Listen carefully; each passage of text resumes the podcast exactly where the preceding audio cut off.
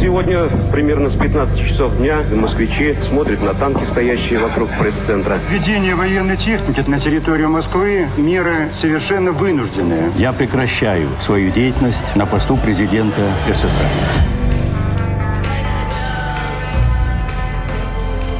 Тридцать лет без СССР. Мой 1991 год.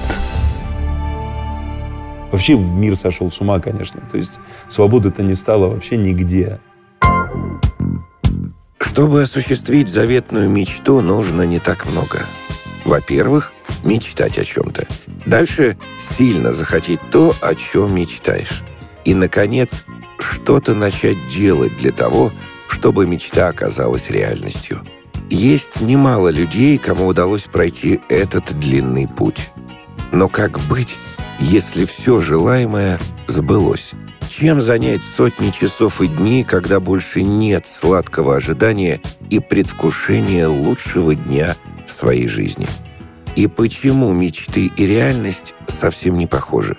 Так уж получается, что по-настоящему счастливы те, кто никогда ни о чем не мечтал. Для них мир всегда был и есть прекрасен.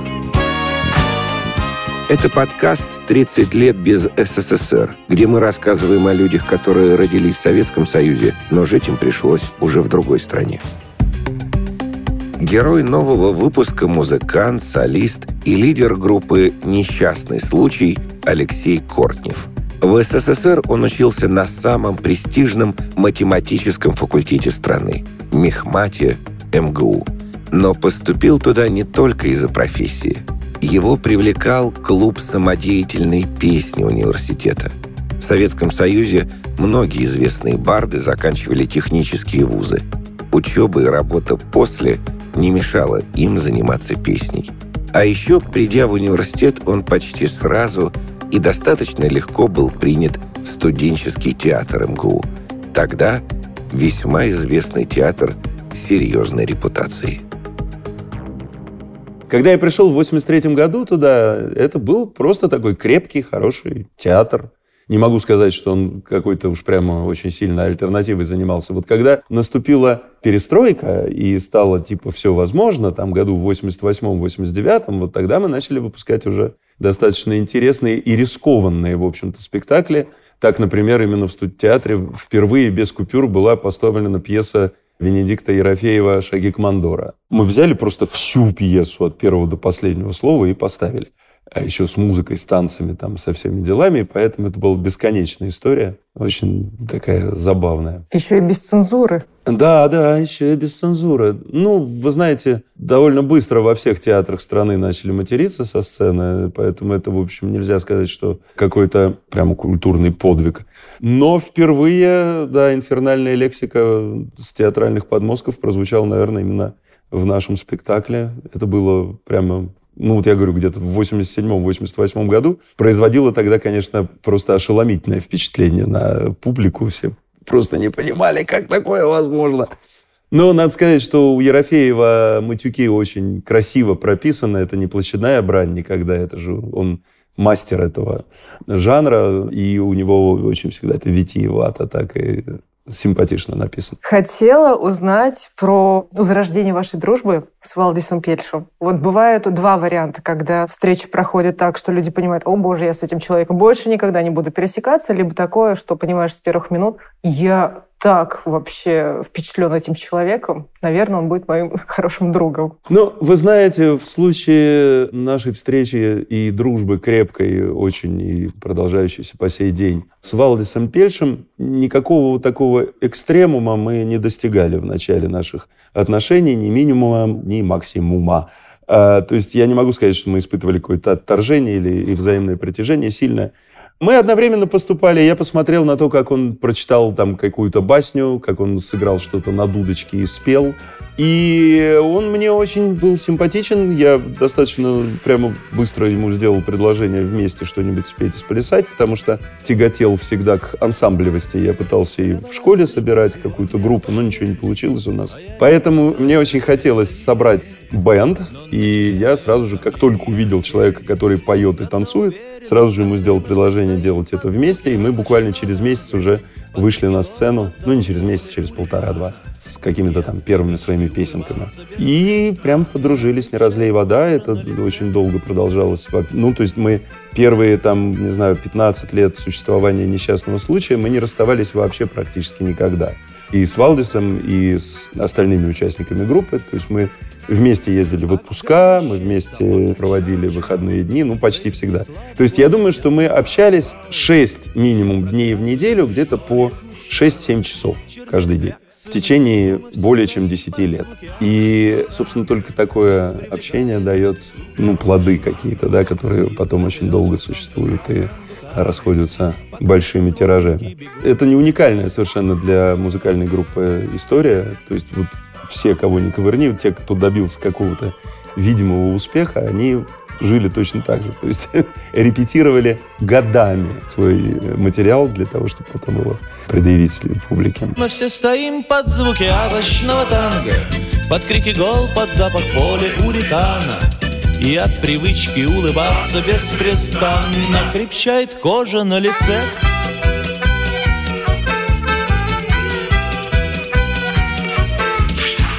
А в студенческое время удавалось выехать за границу? Ну вот начиная с какого-то там... Мы стали ездить, по-моему, в 88 году. Ну, я уже не был студентом. Я оставил механико-математический факультет, не доучившись на нем. Я проучился два с половиной курса и ушел, как я полагал, в академический отпуск, но оказалось, что навсегда. И мы начали ездить. Все началось с маленького фестивальчика в финском городе Миккели. Это городок, в котором проживает, ну, не знаю, наверное, тысяч тридцать жителей, не больше, но, тем не менее, у них есть свой театральный фестиваль именно любительских театров ну, там, институтских или, ну, не знаю, в общем, которые при колледжах или университетах э, работают. И мы были приглашены на этот фестиваль и поехали в Микеле. Совершенно обалдели, конечно, при пересечении границы. Для меня это была вообще первая заграничная поездка. И была зима, мы ехали на поезде, и э, когда мы пересекли границу, ну, там, понятно, была таможня, то есть пятое, все, естественно, прилипли к окнам, ну, в Финляндии все заснежено, лежит невероятный слой снега. И так было до тех пор, пока мы не проехали на довольно большой скорости мимо какой-то платформы. А на платформе стояли школьники, наверное, какого-то младшего класса, которые явно совершенно ждали электричку, чтобы ну, ехать на экскурсию, может быть, я не знаю. И когда мы увидели этих школьников, просто все поняли, что вот она, да, вот она, капиталистическая действительность. Они были в разноцветных куртках все, потому что мы-то все были в куртках серого, коричневого или синего цвета, да, ну, черного еще, может быть. И вообще вся Москва, скажем, она ходила в одежде серого, черного, темно-синего цвета, да, и все. То есть представить себе на человеке куртку желтого, красного или там зеленого. Причем понятно, это были именно курточки детские, поэтому они были такие анилиновых таких цветов, светящихся. Все просто офигели. Надо сказать, что там, получив э, какие-то суточные за пребывание на этом фестивале, мы накупили себе именно таких же цветов, естественно, шапочек, шарфиков, курток, джинсов и так далее. А, еще мы торговали водкой и черной икрой, что принесло огромные барыши, огромные.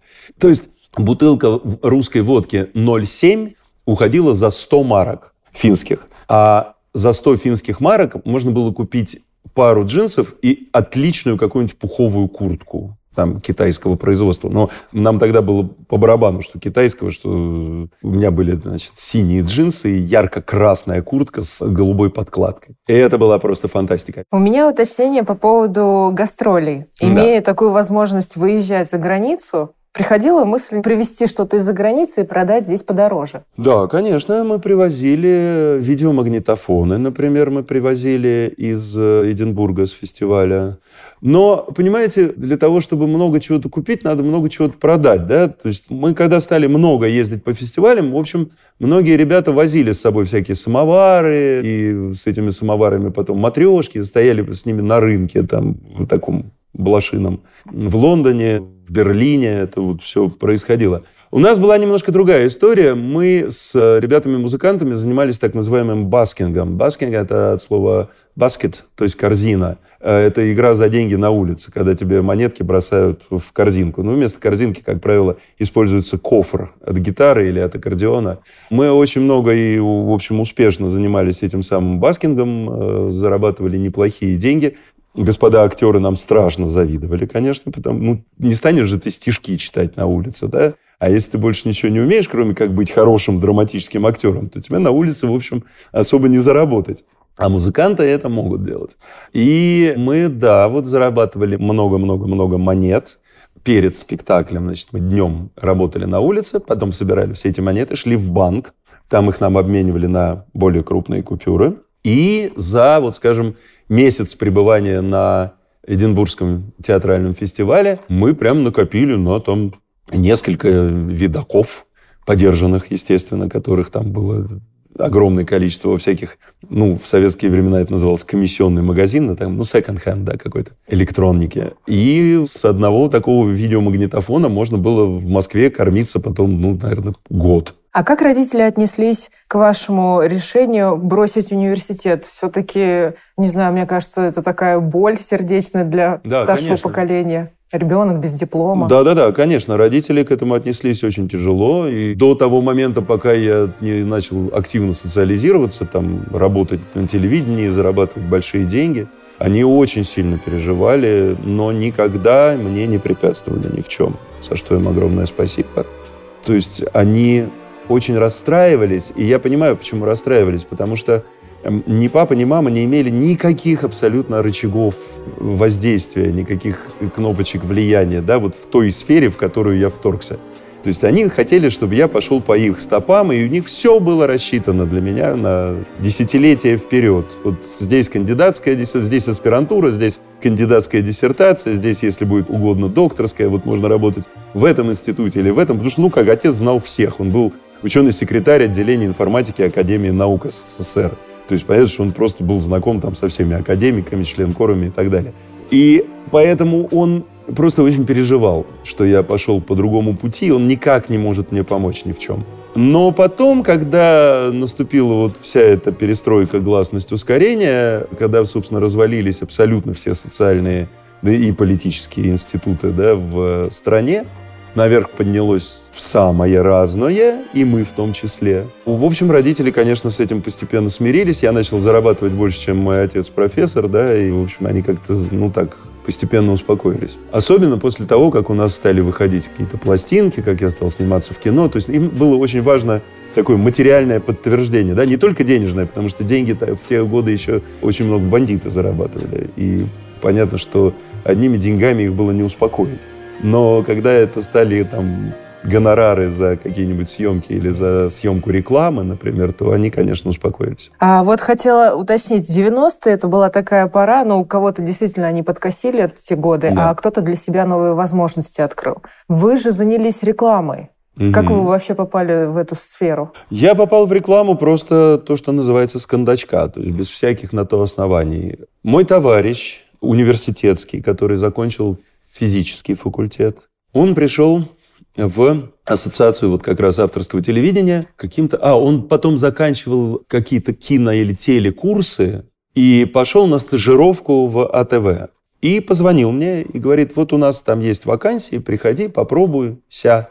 Я пришел, меня принял Малкин, прямо Анатолий Григорьевич, такой патриарх советского телевидения, он еще жив-здоров, дай бог ему вообще долгих лет прекрасной жизни. Вот как-то меня, так сказать, прособеседовал и велел попробовать что-то там написать, какой-то сценарий. Ну, я и Валдиса притащил тоже. То есть, ну, мы прям, мы тогда ходили парой все время. И мы с Вадькой накалякали какие-то сценарии рекламных роликов, при том, что мы никогда раньше этим не занимались. Но Человек же примерно представляет себе, что такое реклама, да? То есть сначала ты рассказываешь о каком-то продукте, потом предлагаешь его купить. Все. В принципе, схема невероятно проста. Поэтому вот опираясь на эту умозрительную какую-то схему, мы написали несколько сценариев, и неожиданно один из них был принят в работу. Нам дали очень хорошего опытного оператора, который привел с собой хорошую бригаду светоустановщиков. Ну, в общем, все вот. Сценарий был очень простой. Мы сняли этот ролик для некой юридической фирмы, которая оказывала услуги облегчала там всякую финансовую деятельность. И этот ролик нам оплатили, эта фирма его купила, его поставили в эфир, там она стала крутиться на телевидении. И там люди сказали так, о, а этот ролик кто снимал? Это очень быстро выяснялось, да, что это вот двое там, молодых ребят, которые работают в АТВ.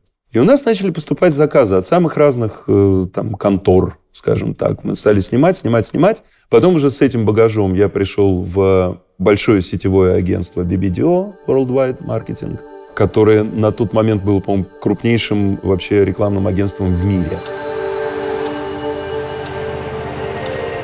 А творческих кризисов не бывает? Бывает регулярно, где-то раз в 7 лет у нас обязательно случается творческий кризис. Несчастный случай существует уже почти 40 лет. И за это время мы пережили, ну, где-то, наверное, пять вот таких жестких кризисов. И, на мой взгляд, один из них переживаем сейчас. Потому что, ну, мне совершенно очевидно, что писать музыку так, как мы это делали раньше, сейчас бессмысленно. Совершенно поменялись вкусы, поменялись способы записи и распространения. Ну, вообще все поменялось.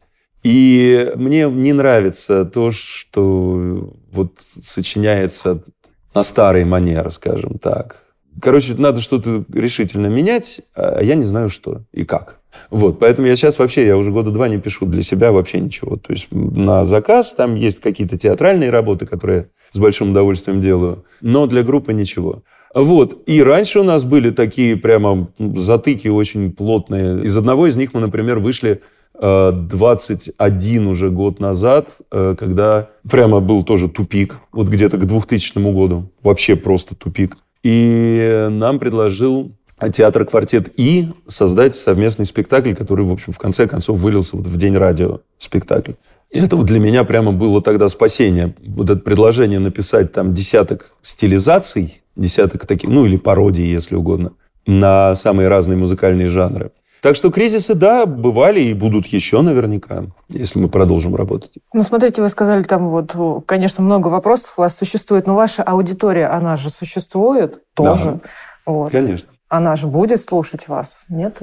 Это да, ну мы концертируем, мы достаточно активно продолжаем концертировать, и та аудитория, которая нас слушает, она как раз новых песен никаких не хочет. Она, ну, публика вообще хочет слышать то, что знает наизусть, ну, как правило, за редчайшими исключениями. Но меня самого просто это не устраивает. Я терпеть не могу делать одно и то же. Вот мне очень важно что-то менять. Наверное, аудитория не хочет слышать новые песни, потому что вот под те ваши хиты, они как-то вспоминают свои времена. Да, наверное, наверное, да. Вообще новая музыка, она требует очень-очень осторожного подхода к себе и невероятно аккуратного вкрапления в программу. Потому что вот если э, мы в юности совершали такие ошибки, то есть, например, ты записываешь новую пластинку, приглашаешь публику, продаешь билеты, выходишь и играешь ей только эту новую пластинку впечатление, как правило, ужасное. То есть, ну, во-первых, ты эти песни еще играешь хуже, чем те, которые ты играешь уже лет 10, да, и которые у тебя прямо уже в кончиках пальцев э, живут, а эти еще сырые. Ты не знаешь, как их правильно подавать. А во-вторых, народ просто начинает звереть через какое-то время. Начинают кричать, э, давай там овощное танго, давай радио, ты че, это самое, мы, мы же пришли на свою любимую группу, а вы нам какие-то э, неизвестные, может быть, вообще чужие песни поете. Не-не-не, давайте то, что мы знаем и любим. Вот, поэтому, э, став старше, мы поняли, что нужно, если ты что-нибудь написал, то ты вот одну песенку возьми, в обычную свою программу вставь, скажи, а вот сейчас премьера. И среди знакомых э, желанных песен ее сыграй. Тогда эффект будет гораздо лучше. Было ли что-то в советской системе, что вам не нравилось? Конечно. А, ну, советская система, я с ней расстался уже вот где-то там учась на втором-третьем курсе Московского университета. Что мне категорически не нравилось, это то, что не было... Ну, то есть был доступ к музыке, скажем, западной, но он был очень сильно затруднен. К литературе нецензурированный, не, так сказать, неофициально признанный доступ не было вообще никакого. Все это можно было только там из-под полы раздобыть. Мы, кстати, когда еще ездили вот на гастроли в Финляндию, в тот самый первый свой приезд, мы были проездом, ну, мы в этот городок крошечный ездили, естественно, через Хельсинки, и мы умудрились в Хельсинки забежать в Хельсинскую библиотеку, и там была возможность бесплатно снимать ксерокопии с книг. Это был такой вот прямо комплимент от библиотеки. И мы умудрились сделать ксерокс «Москва-петушки» Ерофеева. Причем э, времени было с гулькин нос, да, у нас там поезд отходил. Мы вдвоем с Серегой Чекрыжовым, с нашим клавишником, прибежали туда, быстро попросили на английском языке Ерофеева, ну, в смысле, попросили на английском языке Ерофеева на русском языке, естественно. Нам выдали напечатанную где-то там в издательстве «Посев» брошюрку, она же тонкая книжечка. Мы кинулись к ксероксу, и там за 20 минут ее всю... Приехали в результате обратно домой с вот такой пачкой листов, на которых была ксерокопия книги. Вот это мне очень не нравилось сильно.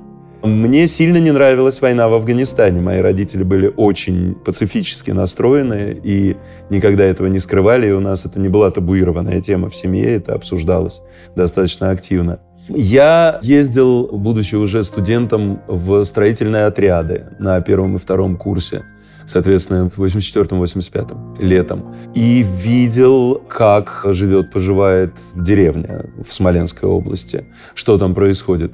Сейчас тоже жуть происходит в очень многих деревнях, э, может быть, даже худшая, но и тогда это был просто ужас.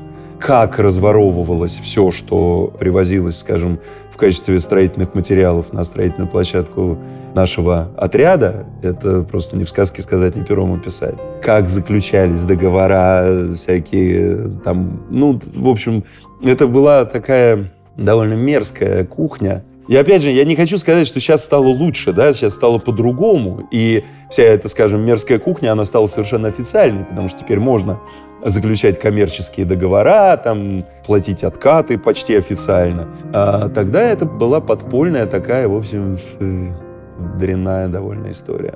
Вот. При том, что э, я все-таки был совсем молодым человеком, да, ребенком и юношей, когда э, на дворе, так сказать, стояло советское время. Поэтому, конечно, меня это так уж сильно не задевало, как, скажем, моих родителей. А что хорошего можете отметить? Хорошего? Ну, все остальное хорошее, потому что, опять же, я был очень молодой, у меня никогда ничего не болело. За мной ухаживали очень красивые девушки, а я за ними. И это было прекрасно.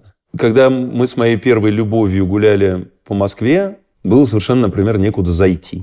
Да, вообще. То есть, кроме подъездов, на которых не было никаких кодовых замков в те годы, зайти с девушкой, поцеловаться или вообще просто посидеть в тепле было вообще некуда на весь многомиллионный город существовало, ну, наверное, пара десятков кафе и ресторанов, в которые можно было попасть в 10 часов вечера. Вернее, в 10 уже ну, все начинало закрываться. И э, мы жили, возлюбленная моя, на Новых Черемушках, станции метро, а я на Ленинском проспекте, недалеко совсем. Ну, мы познакомились в нашей школе. А, и на Новых Черемушках была одна пиццерия, прям называлась пиццерия. И это было просто какая-то фантастика совершеннейшая. И году в 82-м, когда я вот очень активно за ней ухаживал, мы туда приходили и, отстояв очередь довольно большую, там человек 15-20, то есть, ну так, час постояв на морозе, заходили внутрь, там можно было купить пиццу неаполитана, маргарита, кальцоне и выпить чинзана. И это была фантастика просто, абсолютно. Причем Чинзана был настоящий из Италии. И понятно, что его больше нигде не производят, наверное. Ну, тогда паленки не было никакой. То есть это был прямо вот итальянская Чинзана.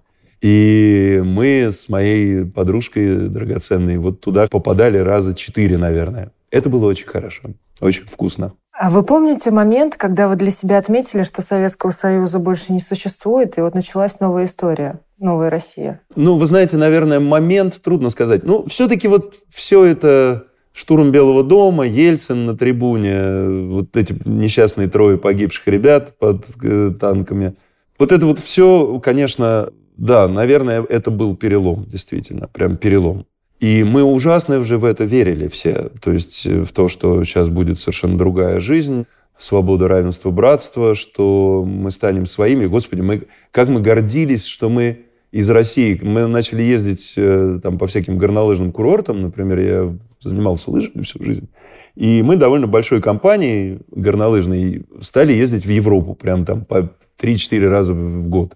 И русских встречали просто с раскрытыми объятиями, да, и тебя тискали, целовали, и мы катались с триколорами, значит, нашитыми везде, где только можно. Я свою бритую тогда уже голову раскрашивал мелками в э, цвет российского флага. И так катался, потому что это была гордость. Вот просто, что ты из России. Ну и радость того, что ты всех радуешь. Сейчас вот я думаю, попробуй где-нибудь в Чехии или в Словакии прокатиться с триколором на голове. Наверное, тебя по нему и ударят как раз палкой лыжной. В этом смысле, конечно, все откатилось назад к советским таким жутким временам. Но что делать? не мы одни, скажем так, в этом виноваты. Скажите, пожалуйста, что значит свобода для вас? Для меня свобода – это возможность высказывать свое мнение и поступать, сообразуясь со своими нравственными канонами, какими-то нравственными правилами. Но при этом я знаю, что еще одно мудрое изречение, что моя свобода заканчивается там, где начинается свобода, свобода другого. другого человека. Поэтому, конечно, я ни в каком свободном мире не приветствовал бы, там, ну, не знаю, там, разжигание национальной розни. Просто то, как сейчас, скажем, трактуются эти вопросы в России, да и во всем мире. Вообще мир сошел с ума, конечно. То есть свободы-то не стало вообще нигде. Если вещи, явления и людей нельзя просто называть своими именами, то о какой свободе может идти речь? Где твое сердце?